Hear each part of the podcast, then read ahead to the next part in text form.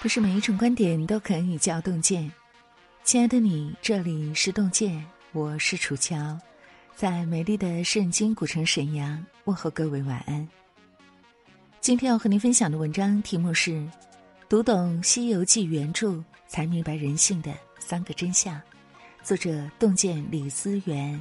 如果你喜欢这篇文章，请在文末为我们点亮再看，一起来听。小时候，我们都看过电视剧版的《西游记》，那时只对其中栩栩如生的人物、跌宕起伏的故事情节百看不厌。长大后，回到书本看原著，才发现，它讲的是我们的人性和人生。在《西游记》第二回中，菩提祖师瞒着其他弟子，将长生之道七十二般变化。以及飞举腾云之法都传给了孙悟空。有一天，众人在松树下，有人套悟空的话说：“师傅教给你的躲三灾变化之法，可都会吗？”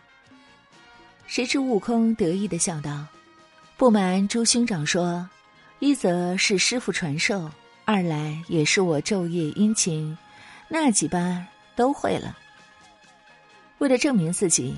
他立马捻着诀，念动咒语，摇身一变就变作一棵松树。就在大家都在拍手叫好时，惊动了菩提祖师。菩提祖师知道后，叫来孙悟空，对他说：“我问你，弄什么精神，变什么松树？这个功夫可好在人前卖弄？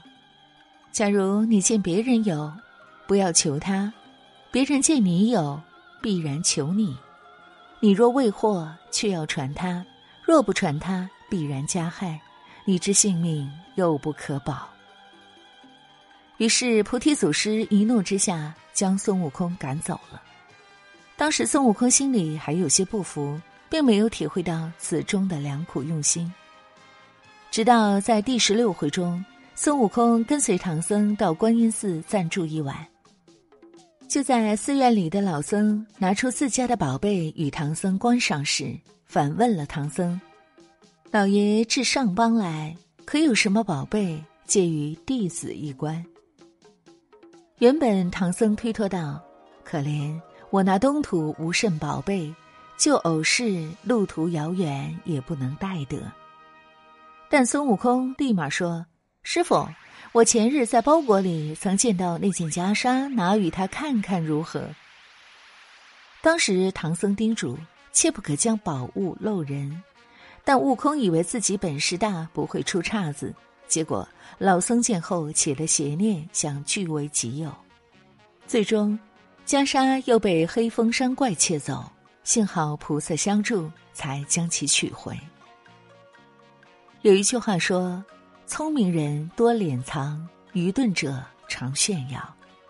无论是钱财还是名利，亦或优于他人之长，人都要尽量学会低调，不要故意去显摆、卖弄和炫耀。因为人性常常经不起诱惑和考验。若你引起了他人的嫉妒之心，就会为自己招来无数的麻烦和祸患。或许许多人对猪八戒的印象就是好吃懒做，其实，在原著里他是个很勤快也很踏实肯干的人。在第二十八回中，高老庄有一户人家生了三个女儿，这个老人想要找个养老女婿，指望他撑门抵户做活当差。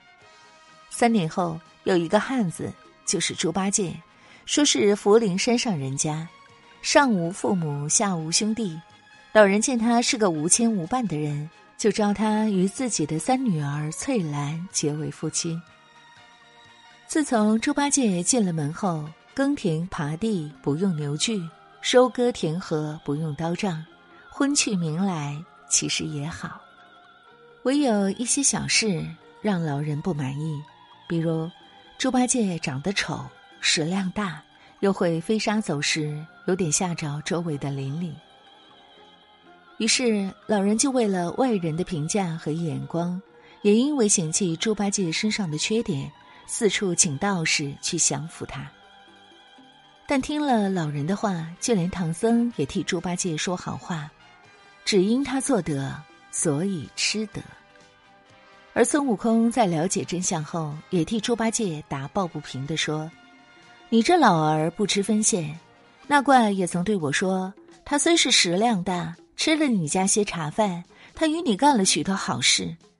这几年挣了许多家资，皆是他之力量，他不曾白吃了你的东西。他是一个天神下界，替你把家活做，又未曾害了你家女儿。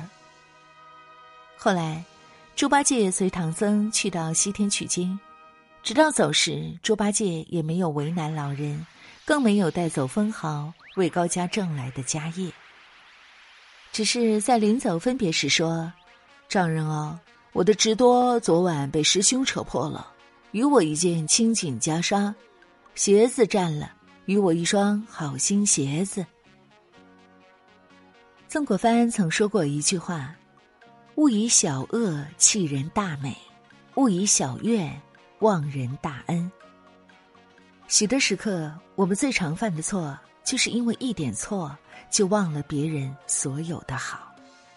其实，在这个世上，并没有十全十美的人。有时，我们对他人的指责和抱怨，常常因狭隘和偏执；有时，我们对他人的不容忍和不待见。也常常因计较和挑剔。众所周知，唐僧既是孙悟空的师傅，也是他的恩人。若没有他，孙悟空还压在五指山下。但我们会发现，虽然孙悟空也有赌气出走之意，但他从始至终对唐僧那真是忠心耿耿，绝无二心。但唐僧对这个处处护自己周全的孙悟空。仿佛并没有太多怜爱，反而是百般的挑剔和刁难。在第六回中，唐僧和孙悟空在行走途中遇到了六个强盗，威胁他们留下马匹，放下行李，不然就会取其性命。但当孙悟空将这些人一一打死时，唐僧却不体谅孙悟空此举是为了保护他，不得已而为之，反而责怪孙悟空道。出家人扫地恐伤蝼蚁命，爱惜飞蛾杀照灯。你怎么不分青红皂白一顿打死，全无一点慈悲好善之心？无独有偶，第二十七回中，师徒们行到嵯峨之处，唐僧道：“悟空，我这一日肚中饥了，你去那里换些斋吃。”孙悟空陪笑道：“师傅好不聪明。”这等半山之中，前不扒村儿，后不着店，有钱也没买处，叫往哪里寻斋？唐僧此时心中大为不快，他责备悟空懒惰。悟空当时很委屈，因为这一路走来，其实自己才是那个又受气又受累，还处处不讨好的角色。但既百口莫辩，他只得硬着头皮出去。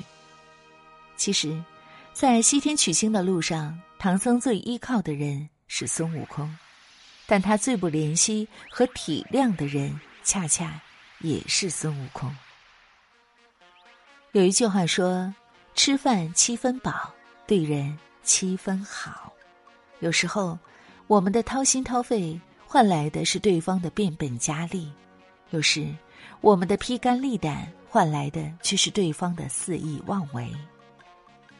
其实，人往往能够伤害的，都是在乎自己的人。